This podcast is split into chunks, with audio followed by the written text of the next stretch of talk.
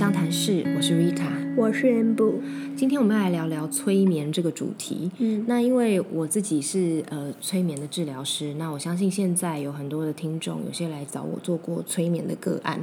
那 Amber 其实跟我一样，我们都是有去呃拿到这个 NGH 美国的催眠师的国际证照。我们在这个课程的学习当中，其实自己也探索自己很多潜意识的部分。对对，那呃，我想说先开始来聊一聊大家对于催眠一般的认知，听起来有点猎奇哈，对不对？对啊，一般人你在真的接触催眠之前，你认为催眠是什么？就是想说会不会他三秒就睡着啦？电视上感觉很重你，说小时候看的那种催眠节目，很重意的那种感觉。就是我记得我小时候看到一个催眠节目，就是那个催眠师感觉就是一弹手指，然后那个台上人就全部都昏倒对，那种感觉。其实现在也有啊，现在也有这种节目。不是现在也有这种节目，就是现在有老师可以做到这样子。嗯，对啦，对其实但是那种我觉得是表演性质的目的居多，然后以。前我还以为催眠完可以做很多奇怪的事情，比如比如催眠让别人爱上他，这样子是不是？对哦，OK，好，好，那我我现在讲回来，就是催眠的这个，一般我们用在心理跟精神上面的治疗的一个方式，这样子。其实呢，人类不管在做什么事情啊，不管你是在醒着啊，还是睡着啊，还是你有点累啊，意识模糊啊，我们其实都有脑波嘛。依照这个频率，其实我们平常在做事，像我现在在讲话，那你在工作，或者是你在跟别人呃清醒的来往，这个都叫做贝塔波。对所以这个贝塔波其实有利于我们去用逻辑啊，然后跟我们的语言去处理很多的事情。当我们睡着的时候，这个时候呢，其实我们这个贝塔波就会转换掉了，我们可能就会转换到比较像是西塔波，或是更无意识的这种 delta 波。这样子的一个脑波，那在这个醒跟完全睡着之间，其实我们就有一个阿法波，就是半梦半醒的，对，有点。像半梦半醒。那催眠呢，其实就大部分是处于这个 alpha 波，或者是有人更深一点会到 theta 波。但是整个催眠的过程当中，其实个案就是被催眠者、是完全会记得你讲什么的。对，而且他是很清醒的，不是嗯，一般人认为的，就是他会，跳卡，以为他就是他会整个断片这样子。对对对，很像那个喝醉酒没意思一样。对对，其实并不会，呃，只是说，因为那个时候你是透过前面催眠师的一个引导，让你是全身很放松的，有一点点像是你快要睡着，但是没有真正睡着，然后那一段时间你会觉得身体蛮沉的，好像沉进床铺里面的那段时间，对只是我们日常在睡觉的时候，那个时间很短，我们很快就睡着。那我们催眠的时候会让这段时间延长，你会记得你说什么，但是你会蛮惊讶的发现，说我怎么会讲这句话？因为那是在你非常非常放松，然后运用你的直觉，那个时候你靠近你的潜意识，所以你是调动了你脑袋里面更深层的一些资料。好，我们讲科学一点方法，大概就是这样。对，所以它不是那种什么没意识啊，或者是催眠是不能动啊，嗯，鬼压床啊。因为之前有人来找我做催眠，之前就是有问过我很多安全须知，对好像以为我会对他施做一些魔法，让他起来以后神经错乱。但是老实说了，我没有这个功力啊。或许有些老师有，但我真的没有。一般的催眠老师应该也都没有。对，那所以像我们有的时候看那个一些就是侦探片，会看到有一些甚至是真实犯罪。警方他们有的时候也会找受害人来做催眠的回忆，对这个是完全是可以做得到的。因为其实我们的大脑会记录下很多很多事情，只是在你受到比方说过度惊吓或是创伤的时候，你会选择性的忘记那些东西，但不代表那些东西没有储存进去。对，对所以可以透过催眠，其实可以让你比较放松的去调动那些资料。那要怎么进入催眠啊？我们通常在做催眠前面的引导的时候，我们会引导个案先去舒适的坐下或躺下，然后让他是在一个比较放松的状态。通常我们会局部局部的去引导他的身体的每一个部分去做放松。对那我不晓得大家有没有试过这样子的一个放松方式。其实冥想的时候，你也可以运用这种方式，先专注在呼吸啊，然后你可以去检查一下你从头到脚的每一个部分都去做放松。那通常你做完这个部分的时候，你就会觉得哇，全身又轻又重，感觉是沉到床里，可是又觉得很安稳，有一点轻飘飘的感觉。对，可是你还是可以起来的哦。对，但是那个时候如果我把你突然就是泼一桶水，或者是把你摇醒，其实是很不舒服的，因为那时候你脑波已经非常放松了，这样子。那为什么我们要做催眠？除了我们刚刚讲到说，哦，去唤醒一些你的深层记忆啊，这个警察办案之外啊，我们比较能够应用在身心疗愈的催眠，其实有一些呃，我们常常做的事情。对，就是一些比较自我探索的部分。假如说你可能害怕一件事情，嗯那你会想说，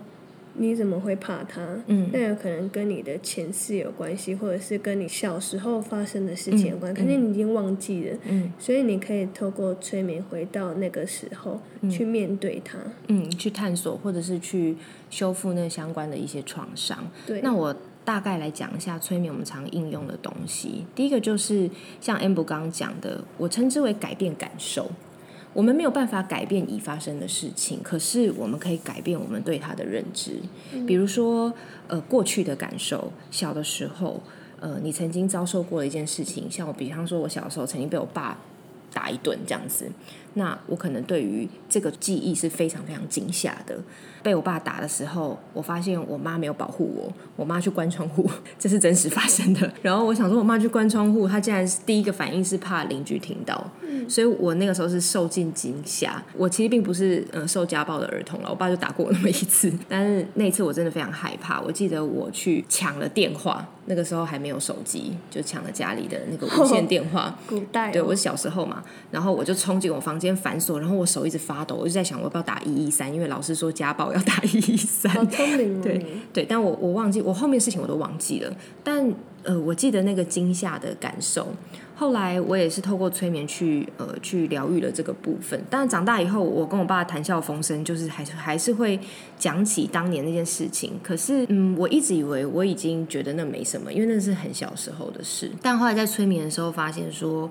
呃，其实真正让我害怕跟惊吓的是我妈关窗户的那个动作。嗯，所以我小的时候的那个状态是觉得没有大人可以保护我。对，嗯，那是一个非常可怕跟惊吓的经验。虽然说后来我爸妈都对我很好，然后对我弥补这样子，嗯，但是那个部分其实还是已经形成了那个内在小孩的那个部分，对，是需要去好好的疗愈。那我是透过催眠，呃，回到当时，然后去拥抱跟保护当时候那个我自己。对，嗯，你就会改变回忆起这件事情的认知跟那个创伤的记忆，这样子。对那甚至像刚刚 Amber 讲的，改变过去，也包括我们的前世。如果说你在催眠的时候，我们进入到更深更深的那个 Z 塔破的那种潜意识的时候，呃，甚至可以调度到前世的我觉得。蛮多人好奇前世这件事情，怎么会透过催眠看到前世？嗯，因为我们说过，灵魂其实在我们的累生累世的转世当中，都是一个像旅程，一段接着一段这样子。这些你累生累世历经过的事情，其实也都在你的潜意识里面。那如果呃有人去学过一些灵性的课程，可能有人称之为什么阿赖耶识，或者是阿卡西记录这些东西。嗯，那我就不细讲这些，因为这是都是不同的系统。那总之，大家都认知说，它其实都是深深的藏在我们雷声雷世的这个潜意识的资料库里面。我其实做过很多次的前世的一个催眠，当然有老师帮我们施做的，也有我自己在冥想里面我为自己施做的。前世其实我探索了以后，就发现说它真的是非常非常非常多事，甚至我会找到我今生的某一个课题，我去回溯到。其实不只是这一世的小时候，我可能好几个前世都有遇过类似的课题。像我自己的话，累生累世呢，也是星盘的验证啦。累生累世，我都是处在一个比较像是贵族，或者是大家族，或是皇室，就是我常常在这种环境里面，所以那个累积的爱恨情仇，然后跟有一些勾心斗角的状况，可能就比较多。那里面的情绪也很满。像像那个有一个个案，他很怕水，嗯，然后呢，结果他也不知道为什么他怕水，你说莫名怕哈，对，嗯，然后他也不敢游泳什么的，然后结果其实他是有溺死过，对。对啊，通常如果你莫名怕，就是因为这死掉过，对啊，嗯嗯，像我有个另外一个个案是怕火，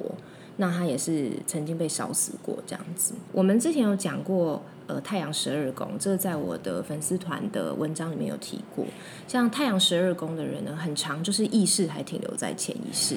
那我为几个太阳十二宫的人催眠，通常都可以蛮轻易的去调动到他们前世的资料。嗯，那像有一个个案，他这一辈子就是很莫名会不开心，明明什么事情都很顺，诶，回到了前世之后，才发现他的前世其实有过一段非常非常失落的一个记忆。他曾经呃负罪感很重，他认为他呃因为他的领导无方，然后去害死了他的带领的这整个团队这样子。哦对，所以像这样子的呃事情呢，我们也视情况。适合的话，也是可以到前世去做原因的一个探索。对，他会看他当下对这个治疗师的信任感，会嗯决定他这一次的疗程的深程度在哪里。对，对那我们在之前有讨论过前世啊，我自己是觉得，我们其实好好的做今生已经浮现的课题，到我们的小时候过往记忆，其实也就够了，因为累生累世的课题，差不多也是在今生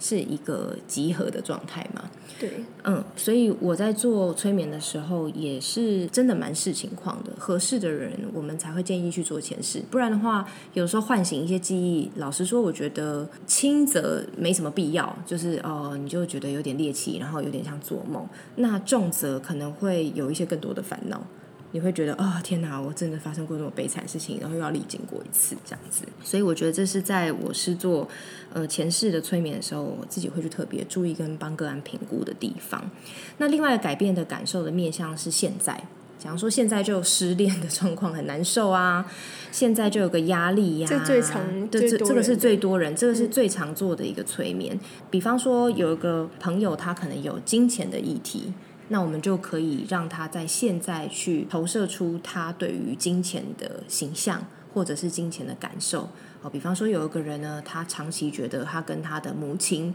有一个情绪勒索的一个很纠缠的感觉，那我们也可以在这个现在的催眠里面去请他具象化这个感受。哦，他可能具象化这个跟母亲之间的情感情绪像一个枷锁或者是一个锁链，那我们可以请他在这个潜意识很深层的疗愈里面，自己将这个枷锁给斩断。那所以这个是现在我觉得还蛮常做的。然后通常呢，你其实做完这个催眠之后呢，你都会立刻感觉到一个如释重负的感觉，真的会蛮轻松的。其实我们在看你的能量场，也是当下其实就会有一个比较轻盈的那个感觉。嗯，不过后续的功课回到日常还是要得做啦。我们只是在讲说催眠的这个当下呢，其实疗程是可以帮你做到现在一个压力的一个释放。对，那还有第三个是未来，嗯，那未来当然以我们现在在地球线性的时间轴上面，我们是没有办法知道的。可是其实我们内在都会对未来有好几种版本的投射，那累积成一个不安的感觉。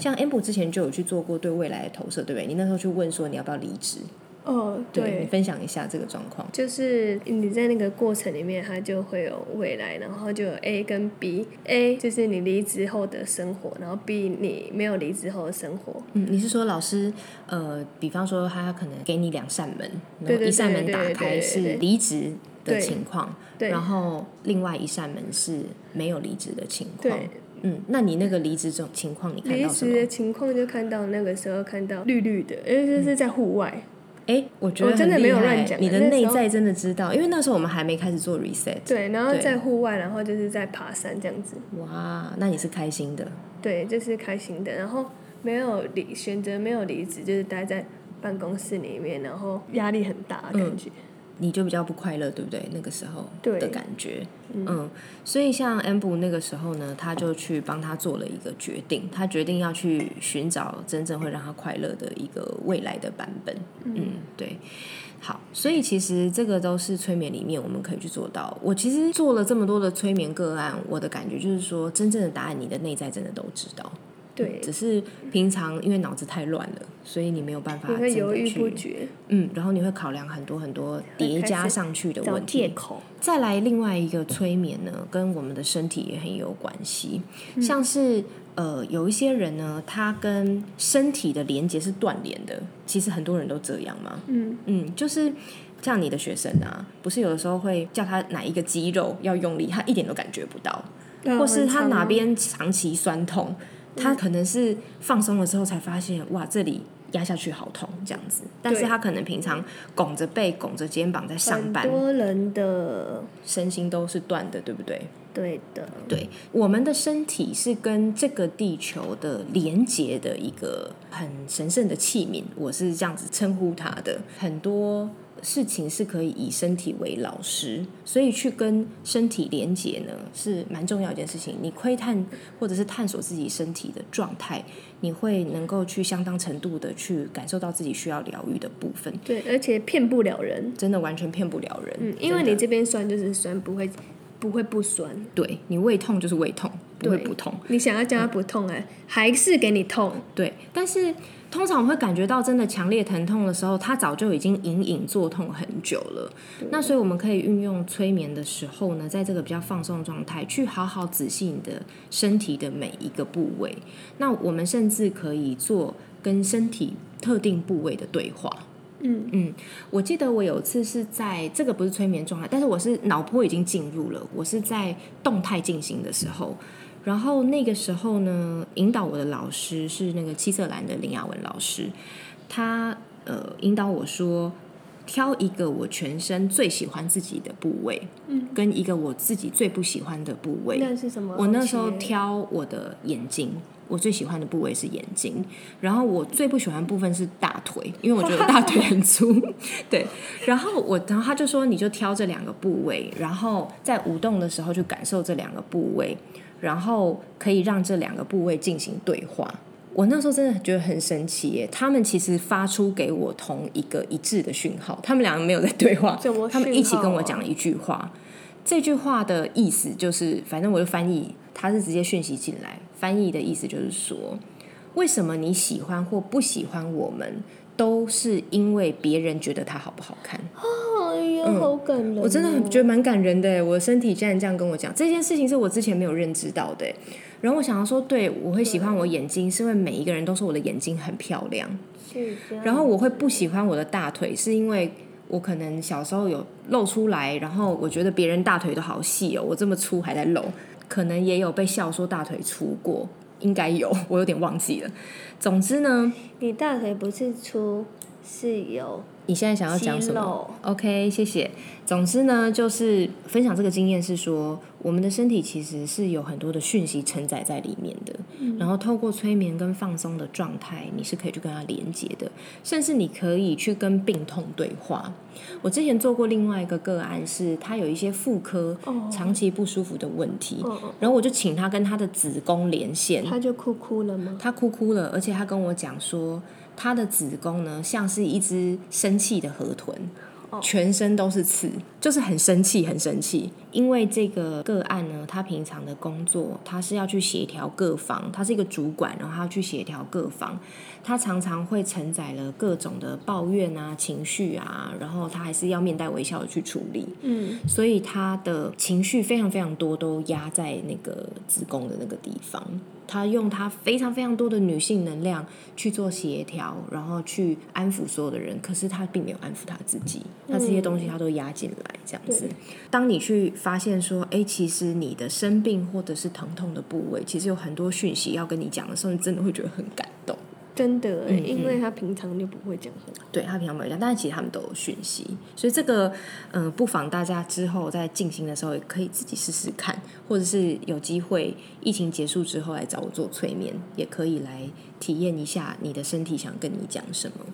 那最后一个是我们也很常用的是内在小孩或内在智慧的对话，对不对？这个也很长。最近我还蛮常帮个案做内在小孩的这个连接，我会发现说很多人的内在小孩真的都很空虚，因为他们从来都没有去想过这件事情，没有想过要去安抚自己，所以通常都是那个贝塔波主导的那个大人的意识在面对一切。嗯然后我最近做了好几个印象蛮深刻的，其中有一个内在小孩是，因为他本身是一个演员，他很漂亮，他是一个舞台剧的演员，然后他的内在小孩呢。一开始进去的时候，那个内在小孩戴着面具，诶我问他说那小孩是什么表情，他说我不知道，他戴着一个什么猪头的面具。然后我说那你可以请他把面具拿下来吗？他说可以。然后过了一会儿，他跟我说面具底下还有一个面具。反正他就是感觉很调皮，然后或者是我觉得他有点在赌气，就是不想让这个案主去知道他的状况，而且很好笑。他进去看到内在小孩的时候，他说他悬在一个很像宇宙的那种无重力的空间里面，然后内在小孩在他的头上，嗯，然后戴着面具。可他知道他戴着面具，然后一直拿一直拿，下面就好几个面具，像俄罗斯娃娃那样，真的蛮妙的。可怕。当然，最后最后他们是有对到话啦，就是后来他在这个跟内在小孩连接里面，然后试图的去亲近他，试图的去跟他说对不起，然后他就我们对话到一半，他就突然说：“哎、他脸露出来了。”这样子，我觉得蛮可爱的。嗯那还有另外一个个案呢，是他从小呢就对自己的要求非常高，然后他告诉我说，他觉得是他小时候很软弱，然后他哥哥知道他软弱，他哥哥竟然打了他一顿，然后我就觉得那种小男生的兄弟情也是蛮妙的，他哥哥揍了他一顿，就是告诉他不要这么软弱。结果呢，他说他小时候在他被被欺负，然后又被哥哥打一顿，然后他一个人跑到顶楼，嗯，他又再打了自己一顿，哦，他自己打自己，嗯，所以他好有勇气哦。嗯，他的内在是非常受伤的，可是他甚至在他小的时候，他就没有允许的那个内在小孩去展现脆弱跟表达自己的悲伤，所以这个个案我印象蛮深刻的。他在内在的小孩去接触的时候，他花了很久很久的时间，才让内在小孩从一个像地下室的那种洞窟里面出来，他一直不肯出来耶。嗯，然后他可能没有手电筒吧？嗯，对啊，可是我请他把那个灯打亮什么，他也是没有办法开。手电筒没电了。然后，总之就是说，最后最后当然还是有，但是在这个过程当中，我都有看到大家跟内在小孩去连接的时候，那种很深刻的连接感，然后体验到自己的悲伤和自己需要去疗愈的部分，都是蛮感人的一些过程。对，还有一些像我们讲内在智慧啊，我们内在都有个最有智慧的部分，有时候也会去带你去找你的智慧的老人，那可能具象化成各种不同的形象，那你可以跟这个内在智慧对话，然后请求他给你指引，这都是催眠里面嗯蛮、常见的几种我们会做的一些应用，这样子。是的，嗯但总之，我觉得回来就是说，催眠这个只是一个，我觉得只是一个手段而已。它真正的用意是想要去告诉大家，其实所有的答案，我们自己内在的深处都知道。只要你肯好好的去面对自己和去呃疗愈自己，你就是你自己的钥匙，你是可以在自己身上获得解答的。当然，在这个过程当中，你会需要寻求疗愈师啊、催眠治疗师啊，或是算命老师啊，或是身边一些有智慧朋友的一些指引跟提醒，都是 OK 的。那要相信你自己，是只要你愿意去寻求这些指引，你是一定有办法找出一条出路的。就是我觉得自己解答跟别人给你解答那完全不同层次。对，但别人解答很可能是给你一个起头啦，启发你去想这个问题，但还是得自己去解。好，OK，那我们今天就先这样喽。好有任何其他想听想聊的，欢迎私讯到我脸书粉丝专业 R I T A 空格 W E N G 灵魂相谈室。那我们这次就先这样喽，下次见，拜拜拜。